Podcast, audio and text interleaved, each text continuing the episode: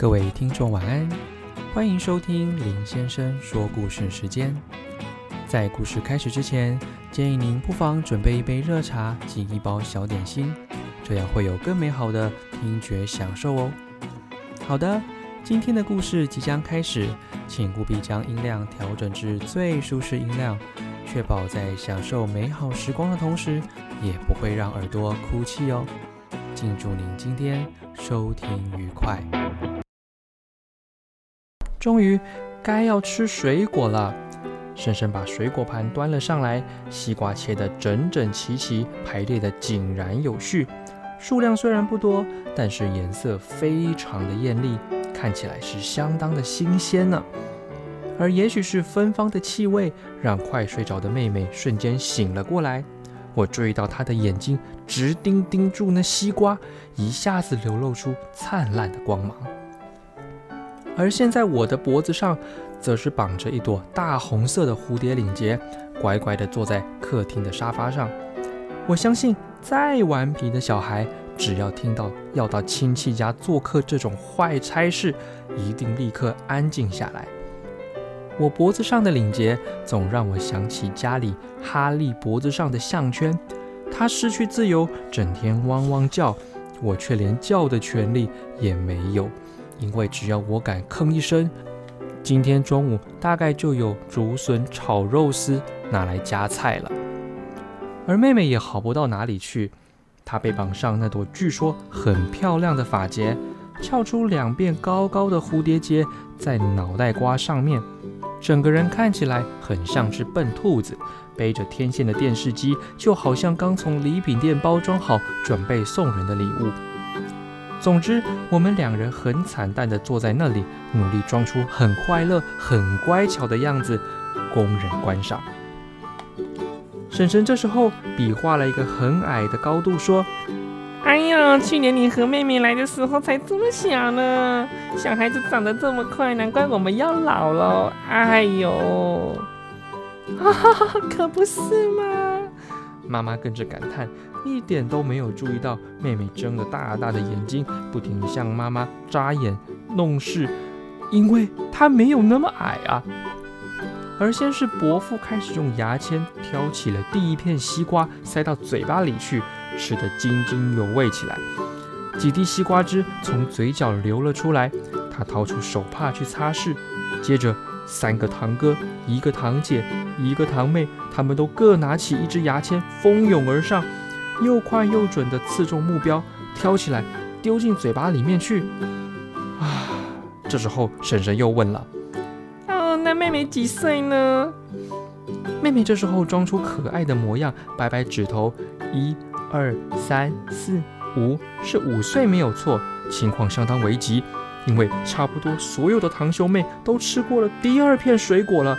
一时之间，整盘西瓜都空了一半。而这时候，妹妹不停在桌面下踩我的脚，要我暗示妈妈允许我们先吃西瓜。我想起出门前妈妈一再告诫的话：到了婶婶家里，人家请你们坐，不要一下就坐下来哦。为什么不坐呢？我问。人家只是测验你们小孩子懂不懂事，听不听话。那什么时候才能做呢？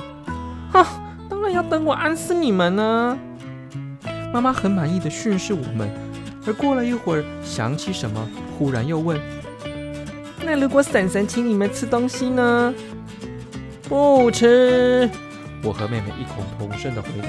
“对哦，乖孩子。”妈妈很高兴的摸我们的头，要等妈妈暗示哦。而事实上，并没有说的那么容易。我看妈妈和婶婶谈得眉飞色舞。早就忘记暗示这回事了，而妹妹不断在我左边踩我的左脚，踩得我的脚趾头都痛死了。这时候，我们兄妹俩眼睁睁看着西瓜一块一块沦陷到堂哥堂妹的口里。我终于下定决心，伸出我的右脚去踩妈妈的左脚。不踩还好，一踩妈妈忽然停止谈话，转过身来瞪着我们看。而这时候，婶婶不知道我们到底发生什么事，急忙来打圆场，拿给我和妹妹一人一支牙签，笑着说：“来来来，哥哥跟妹妹都来吃西瓜啦！虽然从手到西瓜的距离还不到一公尺，可是中间有一道妈妈锋锐的目光阻挡着。我想起上课的时候，老师说过黄花岗七十二烈士的故事，不成功变成人。我慢慢伸出去的手颤抖着，最后终于又缩了回来。我总算体会到革命先烈的伟大情操，我就没有那种勇气，因为我很怕在妈妈的暴政之下成人。而妈妈很满意的拉开了笑脸，告诉我。哥哥乖，背书给婶婶听呢。哎呀哎呀，这又是套表演天才儿童的游戏了。为什么大人都不肯背背书，总是要叫小孩子背书呢？我老大不情愿地站起来背了国文课本的第一课。为什么是第一课呢？哼哼，因为我只会第一课，而且永远都是第一课。风和日暖春光好。结伴游春郊，你瞧，一湾流水架小桥，两岸杨柳随风飘，豆花香，菜花椒。不知道为什么，背到豆花香的时候，啊，我居然蹦出了一句西瓜香。除了妹妹以外，满堂大笑。我看到伯父把嘴巴的西瓜汁都喷了出来，而西瓜籽甚至还不小心喷到对面的堂哥脸上，而堂妹吃剩一半的西瓜则是掉到地上去，让婶婶捡到垃圾桶里去丢掉。西瓜一块一块的消失，我一边背一边想起，国父经过十次革命失败，终于创建了民国，而我为什么连一次的勇气都没有呢？背完了书，听到稀稀落落的掌声。这时候，西瓜只剩下一块了，鲜艳无比的躺在盘子里面。而妈妈又说，该轮到妹妹去弹钢琴，表演少女的祈祷了。她手拉裙子向大家敬礼，临上钢琴前还屡屡回头望着那桌上最后一片西瓜，眼巴巴的希望她不要受到别人的蹂躏。老实说。她的少女祈祷弹得像一辆坏掉的垃圾车，而我正和良心不断地挣扎着，因为那是最后一片西瓜了呀！为什么我没有大无畏的精神呢？不知道哪里来的勇气。正当大家装出陶醉的模样聆听音乐时，我也装出若无其事的模样，拿起了牙签，伸出手挑起西瓜。这一切都是那么的自然，而且优雅。可是，当我轻轻地咬下第一口时，音乐忽然停了下来了。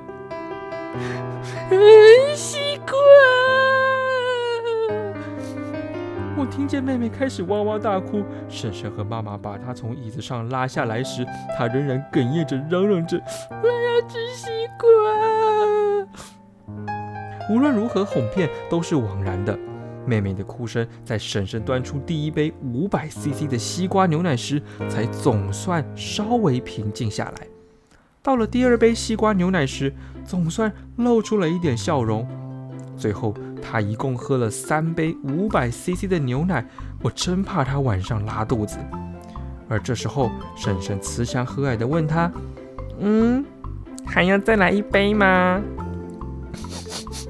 嗯，好不好意思？妹妹低头啜泣回答：“那那再来一杯小杯的好了。”哦，妹妹居然点点头说要。这时候，厨房里的果汁机声音正在嘎嘎的响着，第四杯西瓜牛奶还没有端上来。无论如何，我再也无法把这件事情当做有趣的事看待了，因为我正好抬起头，看到妈妈生气的脸。长得比西瓜还要红，比那抓鬼的钟馗还要可怕。